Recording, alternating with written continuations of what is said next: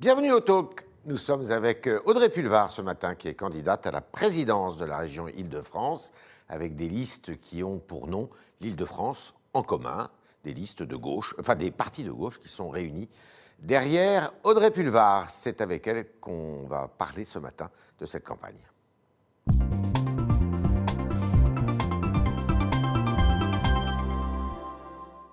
Bonjour, bonjour à tous. Alors, on vous a écouté, on vous a lu, on vous a entendu. Campagne de rupture, j'ai envie de dire, par rapport à une campagne classique, non? C'est vrai ou pas? Oui, à tous les niveaux. Euh, D'abord, une campagne dans un contexte euh, sanitaire très particulier, Oui, pour, pour laquelle oui. il a fallu beaucoup. Ça, c'est vrai pour tout le monde. Oui, oui, tout à fait, pour laquelle il a fallu beaucoup s'adapter. Campagne de rupture parce qu'effectivement, euh, je- j'ai- l'honneur, et c'est à la fois un, un honneur et une grande responsabilité, de porter cette liste Île-de-France en commun en tant que personnalité de la société civile, non encartée, non affiliée à aucun parti, Vous mais n'êtes pas soutenue- encarté au Parti Socialiste Non, hein je ne suis pas Même encartée. si vous le représentez, là, d'une certaine Alors, façon. je suis soutenue par, Par- plusieurs partis euh, Ouais. politiques nationaux, dont le Parti socialiste. Oui. Et là aussi, c'est un grand honneur et une grande responsabilité. Le PRG, le Parti des radicaux de Ouais. gauche. Euh, le Place publique, euh, les écolos solidaires, la GRS et le MRC sont à mes côtés. Et sur la liste, j'ai aussi beaucoup de personnalités de la société civile Oui. engagées, comme moi. D'accord. Euh, donc c'est une liste citoyenne et qui est à l'image de, à la fois de la campagne que nous avons menée et de la présidence que je veux exercer euh, à la tête de la région Île-de-France. Alors, on va décliner quelques thèmes, justement, qui Oui. marquent la rupture. Notamment euh, la gratuité des transports en commun. Oui. Ça, vous en avez fait quasiment, pardon pour l'expression, une punchline de votre Oui, campagne. tout à fait. Euh, C'est la mesure phare alors, de, mon, de mon programme et je suis la seule à la proposer de façon intégrale. Qui est conditionnée aussi. Elle est valable pour tout le monde Elle sera valable pour tout le monde à la fin du mandat. Le cap que nous fixons, Ouais. c'est qu'elle soit valable pour toutes les franciliennes et les franciliens à la fin du mandat.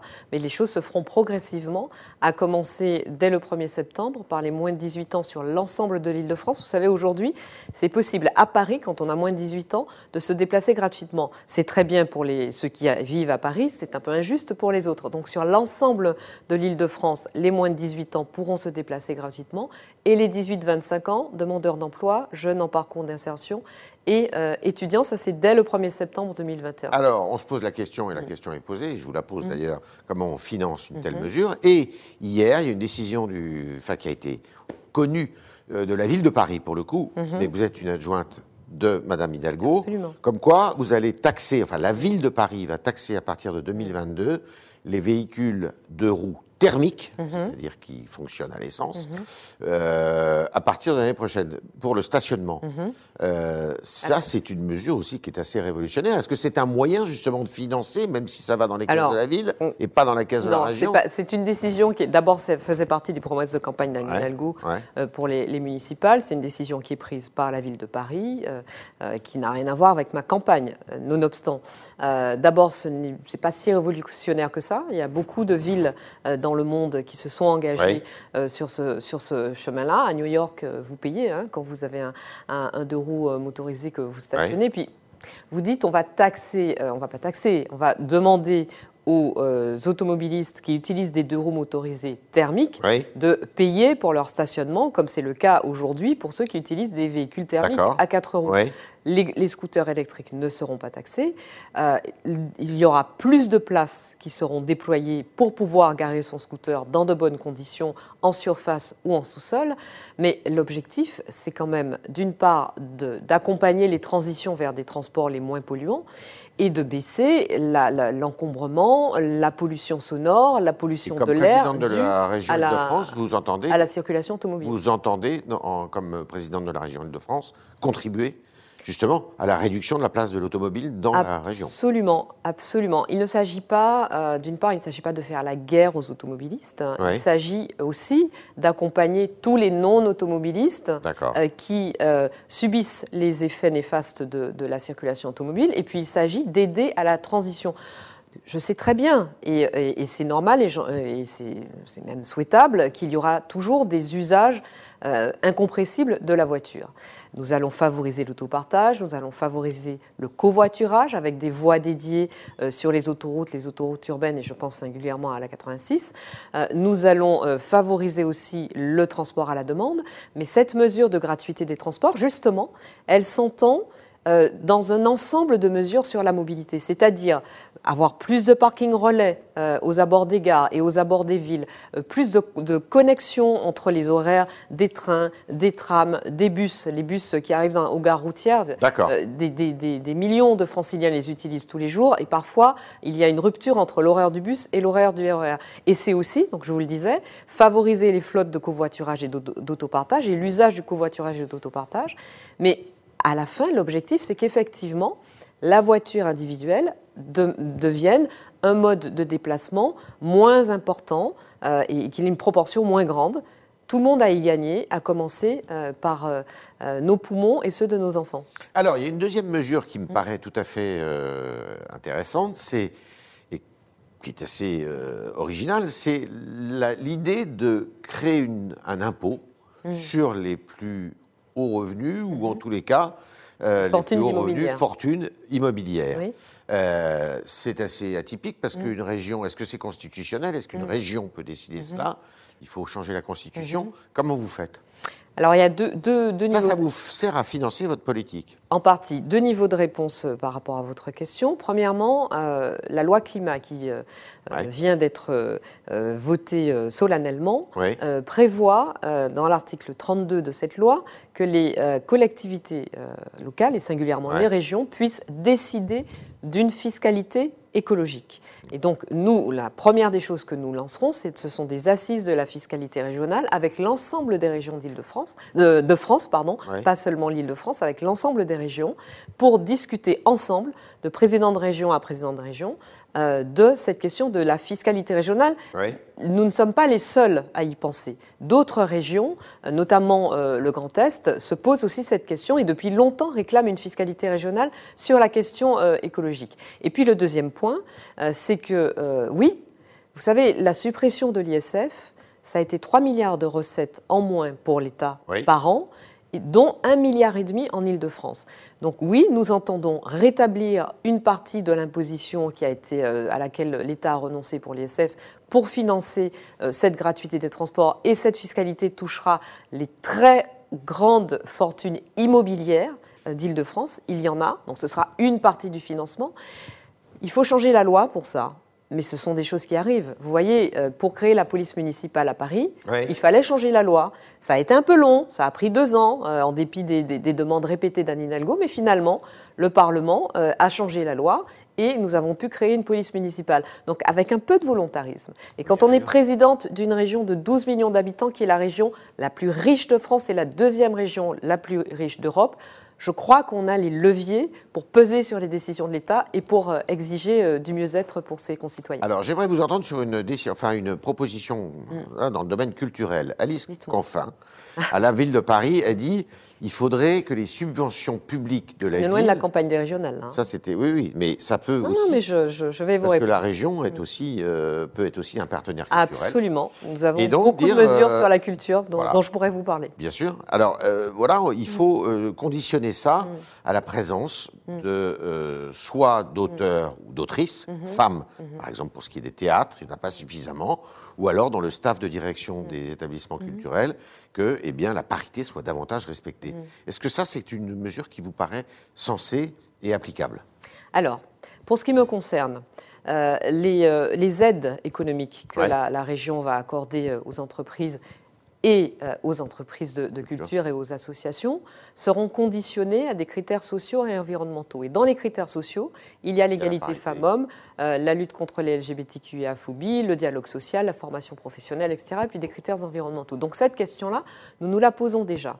Ensuite, je soutiens un mouvement de fond dans les milieux culturels qui rassemble énormément de créatrices et de créateurs, de femmes et d'hommes de culture, qui réclament à l'État, au gouvernement, une politique beaucoup plus ambitieuse pour programmer des femmes dans, dans, les, dans les, musées, dans les théâtres, euh, pour que les nominations soient beaucoup plus équilibrées. C'est un mouvement de fond euh, bon, dont Alice Coffin se fait l'écho aujourd'hui, mais qui existe depuis longtemps et que je soutiens.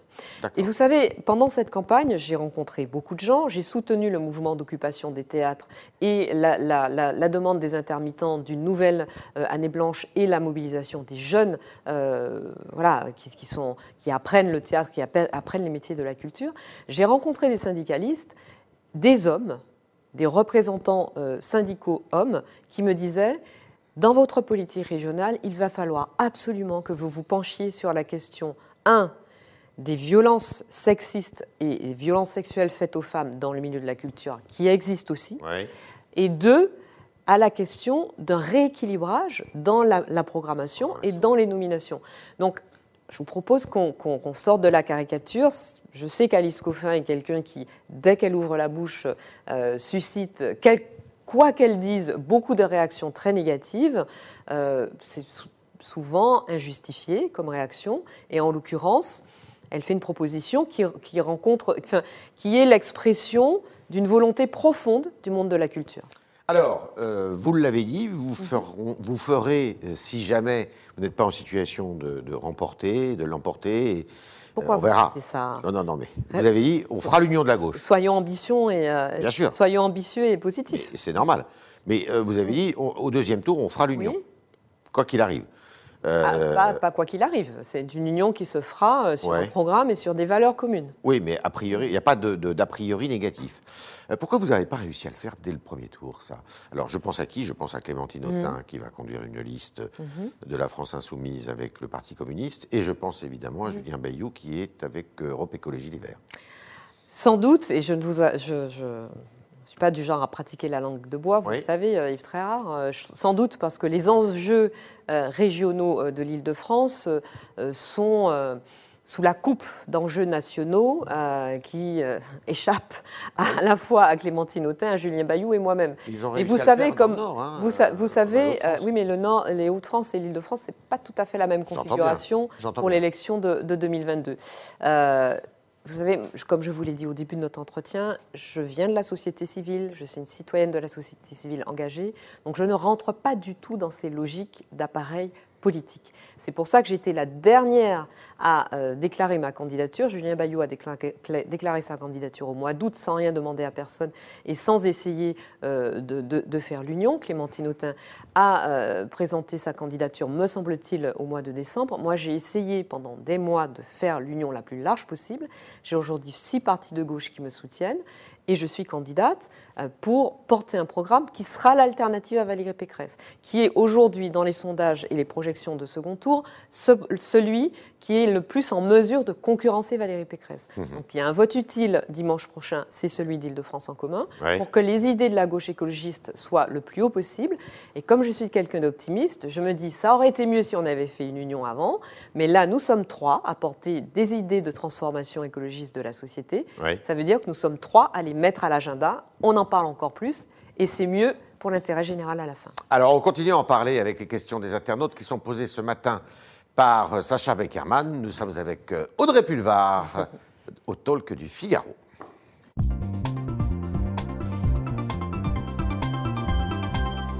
Bonjour Sacha. Bonjour Yves, bonjour Audrey Pulvar. Bonjour. Alors on commence avec Guy Truitt sur Twitter qui vous dit Vous voulez instaurer la gratuité des transports en commun. Comment pouvez-vous nous assurer que le contribuable ne va pas trinquer? Parce que d'abord, le contribuable trinque déjà beaucoup, par exemple, pour la gratuité des routes. Euh, le contribuable trinque beaucoup parce que la circulation automobile et la place qu'elle prend aujourd'hui et le fait que deux tiers des franciliens soient contraints d'utiliser leur voiture, même s'ils veulent faire autrement pour le trajet domicile-travail, eh bien, ça a un, coût important pour le contribuable en matière d'accidentologie, de pollution de l'air, d'impact sur la santé humaine, d'encombrement, d'heures de travail perdues, de livraisons qui n'arrivent pas à l'heure. Ce coût, il est estimé à 16 à 20 milliards d'euros par an pour les franciliennes. Et donc là, c'est les contribuables qui paient à travers des taxes et des impôts dont ils ne se rendent pas forcément compte. Ensuite, nous, ce que nous proposons pour euh, euh, mettre en face de, la recette que, dont nous allons nous priver de nouvelles recettes, c'est ce dont je parlais tout à l'heure, c'est une contribution plus forte des grandes fortunes immobilières d'Île-de-France, parce que la suppression de l'ISF pour les grandes fortunes, ça n'a pas ému grand monde. Là, il s'agit de mettre des transports publics, du service public à la disposition des familles les plus modestes. Et donc, nous allons demander aux grandes fortunes immobilières d'Île-de-France d'y contribuer. Nous prévoyons également une fiscalité écologique sur le transport routier le plus polluant, le plus polluant. Donc, celui qui l'est moins, une forme d'écotaxe, celui qui l'est moins euh, en sera dispensé. et également, là aussi, pour que les pollueurs soient les payeurs, une contribution de la part des grandes plateformes de commerce en ligne qui ne paient pas leurs impôts en France, mais qui font beaucoup de dégâts sur l'environnement et la santé publique. C'est une affaire de santé publique dont on parle là. Autre question. On change complètement de sujet, on part sur la sécurité. Euh, sur le site du Figaro.fr, Eric dénonce l'abandon des habitants de Stalingrad par l'État et la mairie de Paris. Mhm. Euh, quelles solutions concrètes pouvez-vous apporter, vous demande-t-il? Alors, je ne crois pas que la mairie de Paris euh, ait abandonné, ni la mairie de Paris, ni le maire d'arrondissement concerné, ait abandonné les habitants de Stalingrad. Cela fait des années, pas seulement des semaines, pas seulement des mois, mais des années que la mairie de Paris, euh, et singulièrement la maire de Paris, Anne Hidalgo, demande euh, au préfet, demande à la police nationale euh, des moyens, des effectifs et des solutions pour, ces quartiers. Et puis il y a le travail de la police pour sécuriser les quartiers et pour démanteler les trafics. Et puis il y a tout l'accompagnement sanitaire des personnes toxicomanes. C'est pour ça euh, que euh, nous prévoyons l'implantation de salles de consommation à moindre risque. On nous dit, mais vous allez faire des salles de shoot. Non, ce sont des salles de consommation à moindre risque dans lesquelles les personnes toxicomanes, qui sont des personnes malades, sont accompagnées, euh, soignées, accompagnées vers un parcours de sortie de la toxicomanie et qui effectivement peuvent consommer à moindre risque dans ces lieux qui sont sécurisés, c'est quand même mieux que de les avoir dans la rue. Vous en ouvrez combien? Euh, Je n'ai pas le chiffre exact en tête, mais c'est quand même mieux de les avoir dans la rue euh, qui, perturbent la, vie des riverains. Et nous, nous réclamons à l'État qu'il prenne ses responsabilités, qu'il mette en place des effectifs de police nationale suffisants pour euh, démanteler les trafics. Autre question. On change complètement de sujet et on part sur l'affaire Mila. Euh, sur le site du Figaro.fr, Nathalie est en colère contre, je cite, les réseaux sociaux qui laissent cette haine se propager. Mhm. Euh, selon vous, faudrait-il lever l'anonymat sur ces plateformes? Je suis pour la levée de l'anonymat. Vous êtes pour la levée de l'anonymat Je suis pour la levée de l'anonymat sur euh, les réseaux sociaux, absolument. Ça, permet, ça n'éviterait peut-être pas toutes les attaques, hein, puisque vous, quand vous voyez que euh, le, sinistre Monsieur Papacito euh, n'hésite pas à se montrer face caméra en train d'appeler euh, au meurtre. Donc ça n'éviterait pas tous les dérapages et tous les excès, mais ça en éviterait sans doute beaucoup.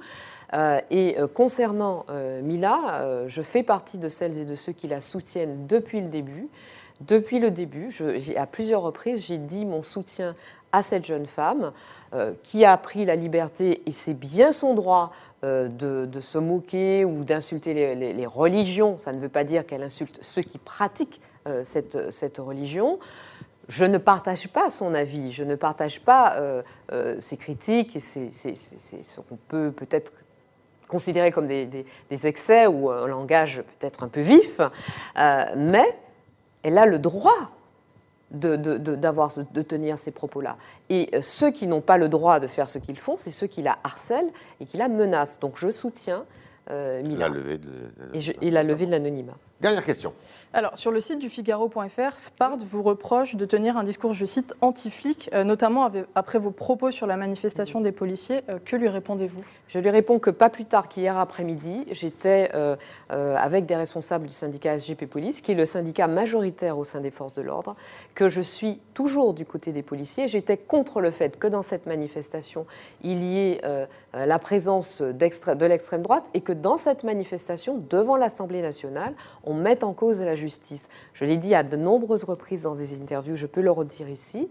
Euh, j'ai toujours, et depuis des années, parce que malheureusement, c'est ce que je disais aux policiers que j'ai rencontrés hier, malheureusement, cela fait des années qu'il faut euh, témoigner de son soutien aux policiers et qu'il y a des affaires évidemment dramatiques. Les forces de l'ordre sont la cible euh, d'attaques extrêmement violentes qui conduisent à la mort. Il y a des policiers, des forces de l'ordre en général et des représentants des institutions en général qui sont victimes d'assassinats. C'est une violence absolue. Et puis il y a la violence au quotidien, les crachats, les insultes, les jets de projectiles, les outrages auxquels ils font face. Et sur ces points-là, j'ai toujours dit mon soutien aux policiers et j'ai toujours dit que le problème de la police, ce n'est pas la justice. Le problème de la police, c'est le manque d'effectifs, c'est le manque de moyens et le manque de considération de la part de leur hiérarchie. Est-ce que euh, rendez-vous a été pris avec Gérald Darmanin finalement?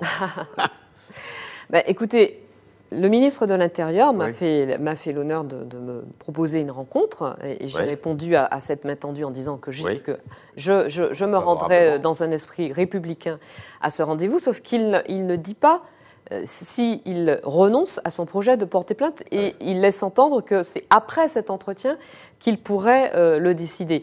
Donc, voilà, moi je, je, ne, je, ne, vais pas m'expliquer ou, euh, ou, euh, m'excuser auprès de Gérald Darmanin. Je vais, euh, en tant que future ou en tant que présidente de, de la région Île-de-France, discuter avec le ministre de l'Intérieur des questions justement dont on parlait à l'instant, c'est-à-dire d'équipement, d'effectifs et de, de sécurisation, de, de, logement pour les forces de l'ordre qui ont, qui ont bien des difficultés quand ils réussissent en concours à venir s'installer en Île-de-France et, et, et, à s'y loger, et les conditions de vie et de d'exercice de, leur mission des forces de l'ordre pour assurer la sécurité d'abord des forces de l'ordre et puis aussi évidemment des franciliennes et des franciliens, ça oui.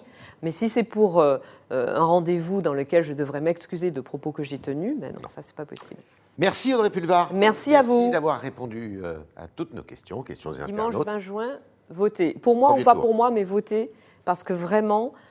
si vous votez pour moi, c'est mieux évidemment, mais vraiment, l'abstention va être un, un, vrai risque dans cette élection. Donc j'invite l'ensemble de ceux qui nous regardent et à se déplacer, à voter. Et, le vote utile à gauche, c'est moi évidemment. Voilà, tout est dit. Euh, merci, Audrey Pulvar et merci euh, Sacha Beckerman d'avoir posé les questions des internautes ce matin. Et puis évidemment, à demain si vous le voulez bien.